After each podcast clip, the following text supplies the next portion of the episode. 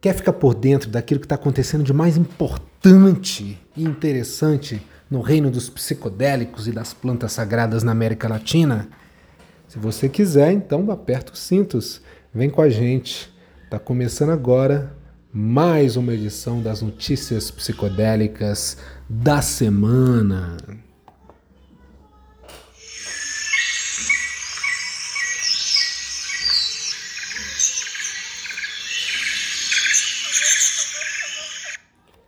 O meu nome é Glauber Loures de Assis, eu sou diretor associado do Chacruna Latinoamérica e eu tenho o prazer e a honra de dar as boas-vindas a todas e a todos para esses 15 minutinhos semanais de psicodelia diretamente das montanhas de Santa Luzia, aonde nós vamos falar hoje dos seguintes temas: a votação do marco temporal, a marcha das mulheres indígenas, o projeto de lei da ayahuasca no Brasil. Atenção, isso é importante para toda a comunidade ayahuasqueira, hein?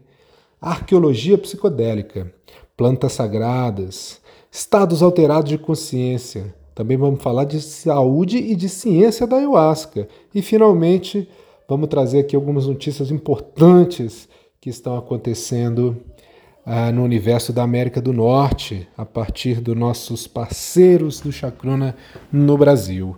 E olha, sem mais delongas, eu quero começar falando daquilo que está acontecendo de mais importante no Brasil hoje.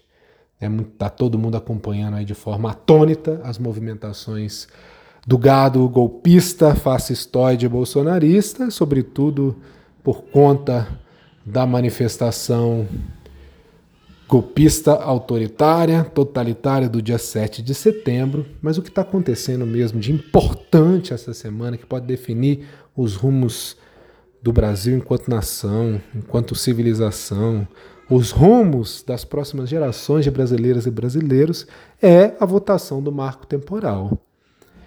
Mais especificamente, a deliberação do Supremo Tribunal Federal sobre o recurso extraordinário 1017-365, que vai estar tá apreciando aquilo que tem de mais importante do ponto de vista das leis no Brasil, que é a nossa Carta Magna, a Constituição Brasileira. A Constituição de 1988, ela salvaguarda e garante os direitos dos povos originários sobre a terra. O interesse do grande capital, do, de setores do agronegócio, tem tentado, de alguma maneira, expropriar as nações indígenas dos seus direitos, e isso está em votação agora o relator Edson Fachin já proferiu seu voto, que foi um voto, inclusive, exemplar e irrepreensível, no sentido de salvaguardar e garantir os direitos constitucionais dos povos originários, que é também, em última instância, a defesa dos direitos de todo cidadão e de toda cidadã brasileiros. Na medida em que isso também vai dizer respeito a como que nós produzimos os nossos alimentos, como que a gente lida com os recursos naturais que a Mãe Terra nos dá, como é que a gente lida com a proteção das florestas, com o desmatamento, com a proteção de saberes e culturas imemoriais. Então está em jogo aí uma discussão sobre o nosso modelo produtivo também. Portanto, né, mais uma vez a gente convida todo mundo a ficar bem atento e a se manifestar em relação a isso, tomar partido em relação à defesa dos povos originários e seus direitos garantidos na Carta Magna. Direitos, inclusive, que não nasceram ou não deveriam ter nascido em 1988. São povos originários e que muito menos terminam ali. Então, demarcação de terras indígenas é para já. E olha, dentro desse tema também, a gente tem a alegria de falar um pouquinho da segunda marcha das mulheres indígenas. Então, são milhares de mulheres indígenas que essa semana se reuniram em Brasília. E de cocares na cabeça, pinturas de guerra pelo corpo e maracás balançando nas mãos, elas marcharam hoje, nessa manhã de sexta-feira, no acampamento Luta pela Vida da Funarte. E elas foram da região central de Brasília até a Praça do Compromisso, onde foi erguida a estátua em homenagem a Galdino Pataxó, que foi um homem indígena queimado por jovens brasilienses em 1997, jovens brasilienses brancos de classe média alta. E entre rezas, discursos e danças, as mulheres indígenas trouxeram a discussão sobre a urgência pelo respeito à terra e pelos povos originários. Estavam presentes no ato hoje, ato que inclusive queimou de forma simbólica um boneco do presidente Jair Bolsonaro, nada menos que 172 etnias, 172 nações indígenas. Deixamos aqui então todo o nosso apoio, todo o nosso respeito, toda a nossa consideração pela Marcha das Mulheres Indígenas, convidando todo mundo a acompanhar também pelas redes sociais, sobretudo aí pela APIB, a Articulação dos Povos Indígenas do Brasil.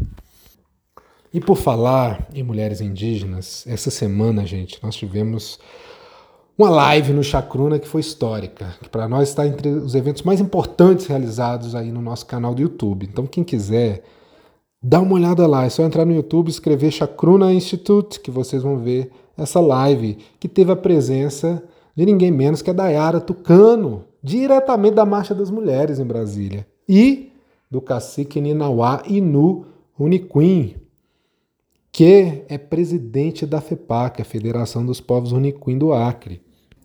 E eles discutiram conosco e deram uma aula a respeito do marco temporal, mas também do projeto de lei 179 de 2020, que tramita na esfera federal, atualmente na Comissão de Seguridade Social e Família, que é um projeto de autoria da Jéssica Salles e que hoje está com a relatoria na mão da Paula Belmonte, esposa do Felipe Belmonte, um dos maiores financiadores do presidente Jair Bolsonaro ligados à instituição ayahuasqueira União do Vegetal. E esse projeto de lei ele tem a pretensão de regulamentar, legalizar, normatizar, propor uma deontologia do uso da ayahuasca no Brasil. Por um lado, é importante que esse debate seja feito, porque a regulamentação da ayahuasca no Brasil hoje não tem força de lei ela foi feita a partir de uma resolução, que é a resolução número 1 de 2010 do CONAD. Essa resolução, que já está um pouco datada, inclusive, porque ela não consegue acompanhar os debates em torno dos direitos dos povos originários, por exemplo, que não são mencionados na, na resolução do CONAD, ela, apesar disso, ela foi construída com muito diálogo de diversas instituições ayahuasqueiras, o Santo Daime, a União do Vegetal, é, representantes da ciência, representantes do Estado, juristas, ao longo de anos e anos, através do grupo multidisciplinar de trabalho, antropólogos, de modo que representou, naquele momento, um grande avanço, que fez com que o Brasil se tornasse, inclusive, um exemplo de jurisprudência para o mundo. No entanto, hoje, num novo cenário, é, essa resolução ela mesma já é insuficiente, porque ela não abarca uma série de outros usos possíveis além dos usos das igrejas e dos centros religiosos estrito senso, né, como é o caso da pesquisa científica, mas, sobretudo, o direito dos povos originários, que não podem, em teoria, a partir dessa resolução somente, realizar cerimônias ayahuasqueiras fora dos seus territórios. Então, os povos indígenas, as lideranças indígenas, sofrem, inclusive, perseguição por conta de transportarem a sua garrafinha de ayahuasca, por exemplo, nos aeroportos. Não bastasse isso, a gente tem então um projeto que ele que ele passa, vai passando assim a toque de caixa, sem discussão. Então, um grande problema central desse PL 179 é a ausência de diálogo. Não houve diálogo com as instituições e grupos que participaram da resolução do CONAD de 2010, inclusive igrejas, e muito menos com os povos indígenas. Então, como é que se vai transformar o uso de uma bebida milenar, uma bebida imemorial, uma bebida que ela é um patrimônio das epistemologias, das tradições e das nações indígenas e originárias, que são as grandes guardiões, os grandes guardiões desse saber, sem sequer consultar os indígenas, sem sequer conversar com os indígenas. E, inclusive, pouca gente tem prestado atenção nessa discussão por conta do momento absolutamente catastrófico que a gente vive no Brasil em relação à saúde pública, pandemia e assim por diante. Então essa live ela chama atenção para essa discussão e dá voz a duas lideranças indígenas. Então vamos ficar por dentro disso, sobretudo as pessoas que consagram a ayahuasca. Vamos nos interessar sobre esse debate, vamos dar voz às populações originárias. Tá lá no nosso canal do YouTube, hein? E por falar dos canais do Chacruna, é, nós temos também as nossas séries originais. E nos últimos dias a gente teve aí uma postagem nova sobre as Arqueologia Psicodélica, que é uma série de curadoria do Osiris Gonzalez, diretamente do México. E essa semana ele trouxe para nós alguns dados super legais sobre o ritual mais antigo de cogumelos sagrados na Mesoamérica, né, que é descrito num documento de origem massateca conhecido como o Codex Vindobonensis Mexicanos. Então, com diversas representações pictóricas de cogumelos sagrados, né? espíritos dos cogumelos, participação do, de, de, de participantes do ritual carregando cogumelos em suas mãos, por exemplo. Esse documento, que provavelmente é datado do século XIV, está hoje na Biblioteca Nacional da Áustria, em Viena, e traz né, um pouco dessa memória de como que as plantas, os fungos, os elementos da natureza, né, que são psicoativos, eles fazem parte das culturas ancestrais das Américas. Vocês quiserem ver né, a, a, a foto, a imagem desse codex, vocês podem acessar as nossas redes sociais e dar um, um confere lá. Vale muito a pena. Por falar nas nossas redes, a gente também está trazendo essa semana né, uma discussão sobre plantas sagradas, mais especificamente sobre fungos sagrados, né, que é uma série também é, de curadoria do Chacruna, através da Enia Ermakova. E ela vai falar um pouco de um dos cogumelos mais potentes que contém psilocibina, que é o Psilocybe cyanensis, conhecido como chapéu ondulado. Ele foi introduzido a partir do noroeste do Pacífico e agora é bastante comum em toda a Europa de clima temperado, inclu incluindo o Reino Unido, Suécia, Alemanha, Itália. E esse cogumelo ele cresce em madeira apodrecida, entre galhos e folhas, é, em rododendros e também jardins de rosas. E essa espécie ela foi descrita em 1942 pela Elise Wakefield. Essa espécie de cogumelo é identificada também pelo seu chapéu ondulado, né? E pelos esporos roxo-marrom preto e pelo rápido azulamento do caule, o que reflete o alto conteúdo da psilocibina. Né, o chapéu é marrom caramelo quando úmido, mudando de cor para bege claro ou amarelado quando seco. Foi demonstrado que os frutos desse cogumelo contêm muitos alcaloides indólicos diferentes, incluindo a psilocibina, psilocina e baeocistina. Mas, se por alguma razão você quiser experimentar esses cogumelos sem os seus efeitos psicoativos também é possível. Você pode primeiro cozinhá-los, descartar a sua água e depois cozinhá-los. O sabor e o odor desse cogumelo são semelhantes ao da farinha. Então tá aí, como diz a Bela Gil, você pode substituir farinha por Psilocybe cyanensis. E agora eu vou falar um pouquinho da nossa outra série, é a série sobre estados alterados de consciência, curada pela Rebecca, lá da Oceania, que ela vai falar um pouquinho sobre dissolução do ego e o cérebro. Né? Dentro do nosso cérebro, a gente tem a rede de modo padrão, que se refere a uma área que é responsável por operações metacognitivas de ordem superior, como introspecção, recuperação de memória, e a atividade dessa rede de modo padrão ela é reduzida durante estados meditativos profundos frequentemente associados, inclusive, aos relatos de dissolução do ego. E essa a, a atividade da rede de modo padrão também diminui com a ingestão de ayahuasca e psilocibina. Então você já experienciou alguma sensação de dissolução do ego? Foi através de meditação? Foi através de ayahuasca? Foi através de cogumelos? Conta pra gente lá nas nossas redes sociais.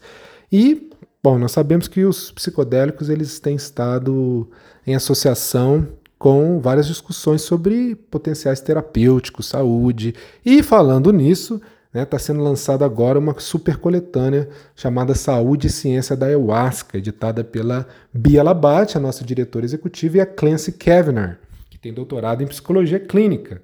Esse livro ele traz uma densa reflexão sobre o uso terapêutico de ayahuasca e também é, coloca a ayahuasca num novo nível de exame público e debate acadêmico, estimulando também discussões sobre método, sobre ética, sobre os aspectos políticos da pesquisa e que podem certamente uh, influenciar e inspirar novas pesquisas sobre esse tema tão fascinante.